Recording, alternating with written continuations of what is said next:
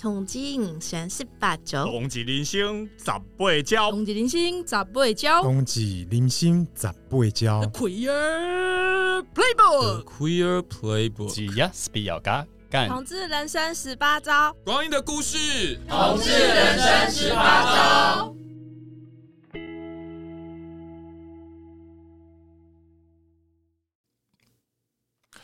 Hello，各位同志人生十八招的听众朋友，大家好，我是热线的工作人员，也是我们同志人生十八招的主持人之一，我是志伟，很高兴在这边呢，要来这边宣告喽，我们第九季的节目即将开始喽，耶！好，非常谢谢呃，过去大概三年的时间呢，所有每一位呃来听我们同志人生十八招的朋友，那呃，接下来我们待会准备。越来越多、更多元的议题来与大家分享。不过呢，志伟也想要趁这个时间点，因为呃，今天这个上节目预告的这个时间呢，大概就是个大概过年过节的时刻哦，现在一个年味应该特别浓。那我也想跟大家来分享一下，在二零二二年，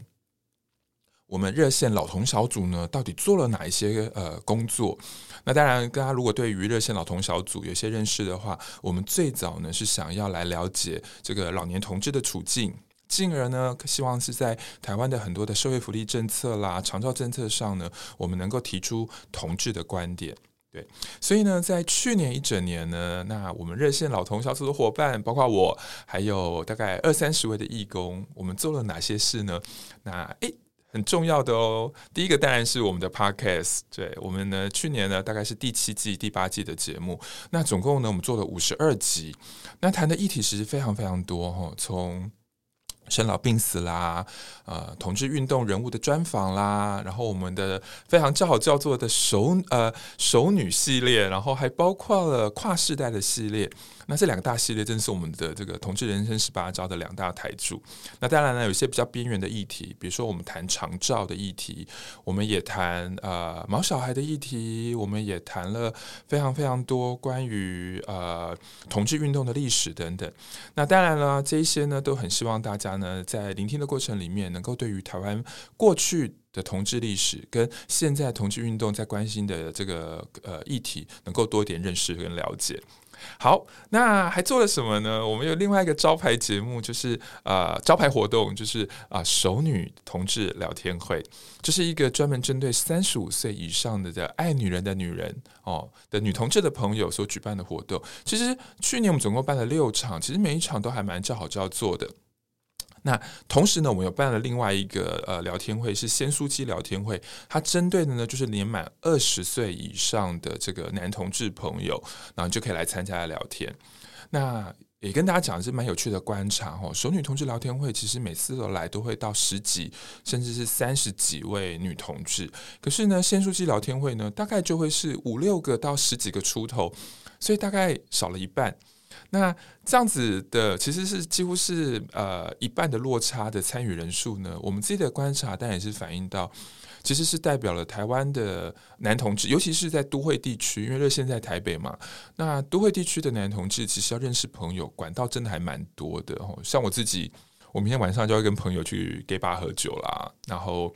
我有些同事朋友可能会去三温暖啦，像之前我们介绍非常多的汉室三温暖，听说呃这一阵子人都非常非常多，非常非常多的男同志都去那边玩这样子，可是。呃，三十五岁以上的女同志哦，其实是很难很难找到一个可以交朋友啊、认识新朋友的一个地方哦，所以嗯，就有这样的差距。熟女同志聊天会来的人就真的蛮多的哦。那我们先说这些聊天会呢，去年办了五场哦，比熟女少了一场，对。那另外呢，我们在去年有进行了一个工作，那呃叫做呃同志族群的长照的一个问卷，我们想了解一下同志朋友在长照议题上，呃有什么样的需求啦，或者在照顾父母上，呃已经有做了什么样的规划，或者是对于目前国家的长照政策。有没有什么样的了解？哈，那这个问卷目前我们还在呃规划中，那应该在二零二三年的二三月，我们应该还会放到网络上。那到时候呢，再请我们同志人生十八招的朋友呢，呃，上网填写。哦，那让我们做到的这个问卷所得到的结果，可以帮助热线在未来比如说，我们在一些国家的一些政策上，或者是我们常常去这个呃，跟社工啦、居服员啊、呃医护人员在谈同志的照护议题上，我们能够提供更多一点点的同志的观点。这样，那谈到这个呃长照的议题呢，那不得不说，我们去年有一个工作啊、呃，这个工作其实已经累积五年了，是我们跟呃台北市社会局。呃，底下的内湖老人中心，我们有一个长达五年的合作。这个合作是什么呢？就是我们希望呃，透过跟内湖老人中心的这样子的互动，包括我们去帮他们的社工上课、志工上课，那我们一起合作办理一些活动，让内湖老人中心呢，他们更能够知道怎么样在空间或者是服务上呢，能够包容各式各样不同的老人，其中当然也包含了老年同志。或者是呃，其实有一些同志朋友的父母也已经开始可能会去老人服务中心了。那怎么样让这个中心更友善？这就是我们透过过去五年我们跟内湖老人中心的合作。那如果你想要了解热线跟内湖老人中心合作的实质内容，或者是老人中心到底在做什么？诶，跟大家讲哦，一月二十九号我们就邀请了内湖老人中心的督导俊智督导跟他们的社工雅云。一起来跟我们开箱内湖老人中心，让各位听众朋友可以知道台湾的老人福利到底长什么样子。好，那去年二零二四呃二零二二年还有做什么呢？有一个还蛮重要的工作，我觉得呃就是像刚刚讲的，就是我们有呃去了十二场跟社工、医护、呃长照人员。去跟他们分享同志的议题，我们总共讲了十二场，其实我觉得非常非常宝贵。那也呃在此也感谢所有邀请热线去谈同志与长照议题的这些单位朋友，谢谢你们，谢谢。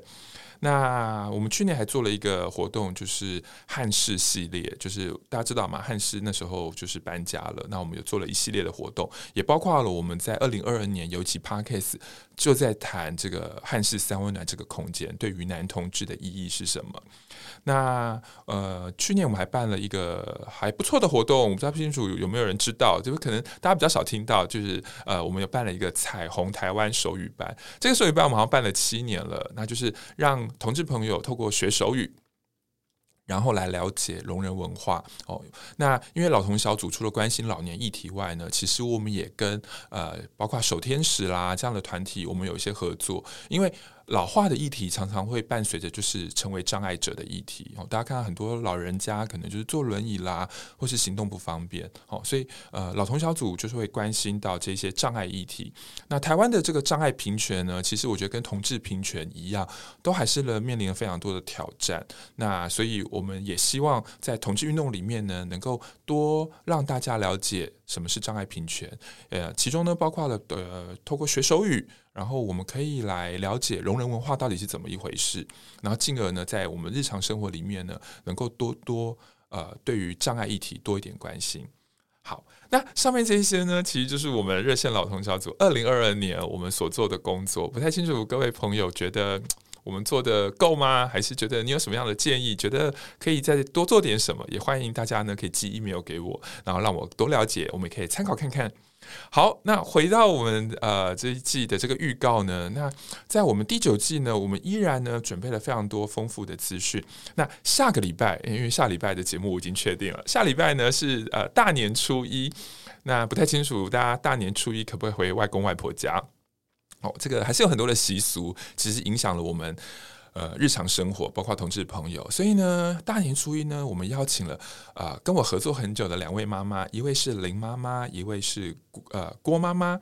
我想来呃邀请两位同志父母呢，来聊一聊，诶，当他们知道孩子是同志之后呢，呃，那几年的过年过节，他们怎么面对亲友的关心？然后在餐桌上跟他们的同志孩子是怎么互动？哦，那我想在大年初一听我们这一期节目，一定会特别特别有感觉。那当然啦，我们还有呃持续我们有的呃长照的议题，我们会跟大家来多谈一点，在长照里面呢，怎么样才可以有更多元的性别观点？那我们的熟女同志聊天会，对，也准备了三集节目，那呃包括了就是呃。谈女同志的情感啦，然后包括了来谈一些女同志的日常生活。那熟女是我们这个非常叫座的节目，希望大家多多支持。对，那另外呢，我们呃音乐系列里面呢，我们的主持人小 B、锁锁还有呜呜，他们也会准备了两集，会我知道目前他们会想来跟大家介绍两位天后哦，那我们就卖个关子，是哪两位天后？那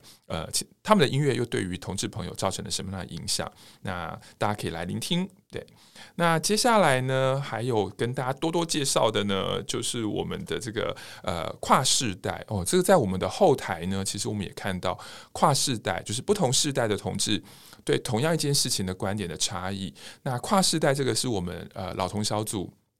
几位年轻的男同志伙伴，他们所筹备的，那包括不同时代的男同志的交友文化啦，那或者是约炮文化等等。那这次呢，他们也会想来跟大家谈一谈，比如说，呃，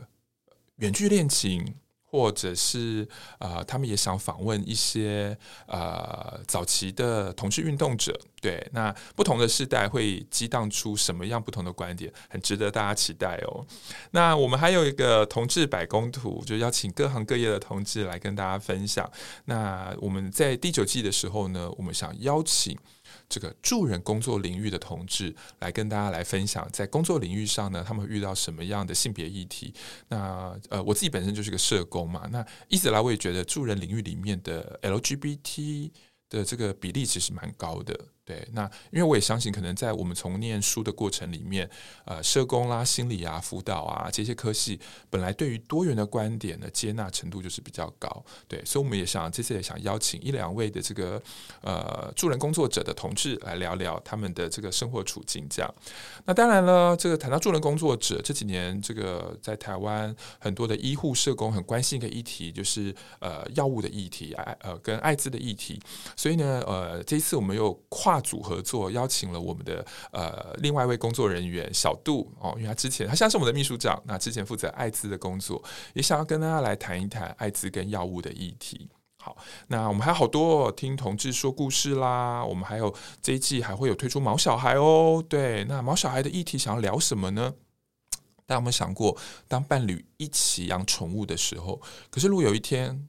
感情结束了，那毛小孩该怎么办？对，那我们呃这次就很想要来跟大家聊聊这个议题。对，好，我们准备了这么这么多的节目，那当然还是非常要感谢呃这么多听众朋友你们的支持。那从我们节目的后台里面呢，其实也看到，目前呢大概总共有呃是我们这个节目从呃前年一直进行到现在，大概已经快三年的时间，目前有呃十三万零七百三十一个呃这个下载数。就是呃，平均的话，大概有呃，每集节目大概都有九百七十一人聆听，这个数字呢，真的是呃，让我们呃老同小组人感受到非常非常大的支持哦。我想呃。嗯，大家应该可以去理解，一个 NGO 其实我们办一场讲座，以热线的空间来讲，大概能够来三四十人，我们这个空间就满了。所以呢，三年前疫情开始的时候，我们那时候就在想说，可不可以用别的方法，让我们办的这个呃讲座能够有更多人来聆听。哦，所以现在我们每一集的节目有九百七十一人的聆听，就是哇，我们觉得哇，真的比这个实体办四十几人、五十几人，其实大家多好多倍。好，那当然啦，这个疫情随着像疫情逐渐的控制，热线老同小组也会呃，当然我们也会复办一些实体的讲座，因为实体的讲座当然跟呃 Podcast 是很不一样。那也请大家期待热线老同小组在二零二三年，我们为呃所有的同志朋友提供的相关的服务。再一次感谢大家对于我们同志人生十八招，对于我们热线老同小组的支持。那如果你有什么话想跟我们说，我们的 Podcast 有一个啊、特别的系列，就是树洞信箱。对，那欢迎大家呢可以写信。那相关的资讯呢，在我们的这个脸书那个的那个宣传上面呢，都有 email 都有介绍。好。最后祝大家新年快乐喽！OK，我是志伟，谢谢大家对热线的支持。好，系列节目继续见，拜拜。